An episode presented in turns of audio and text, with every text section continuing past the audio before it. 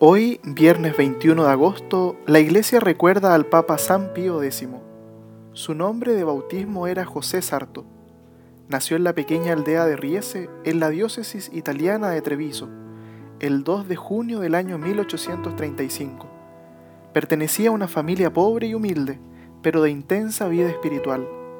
Desde pequeño tuvo deseos de ser sacerdote, por lo que sus padres, orgullosos, le facilitaron el camino aunque con grandes desafíos. Ordenado sacerdote el 18 de septiembre del año 1858, a los 23 años de edad, pasó por diversos cargos pastorales, vicevicario en una pequeña aldea, vicario de una importante parroquia, canónigo de la Catedral de Treviso, obispo de la diócesis de Mantua, cardenal de Venecia y por último, papa.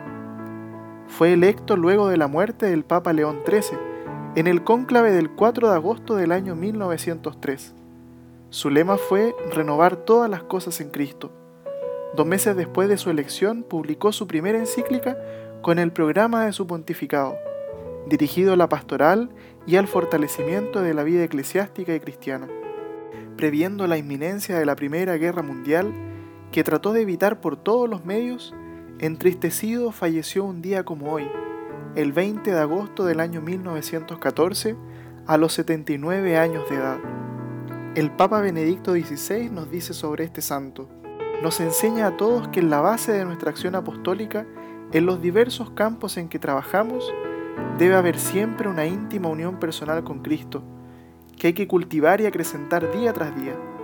Este es el núcleo de toda su enseñanza, de todo su compromiso pastoral.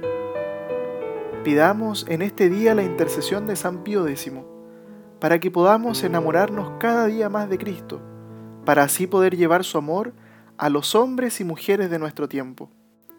El ejemplo de este Papa nos ayuda a entender que la fe no es un tesoro que debamos guardarnos, sino una noticia que debemos compartir con el mundo.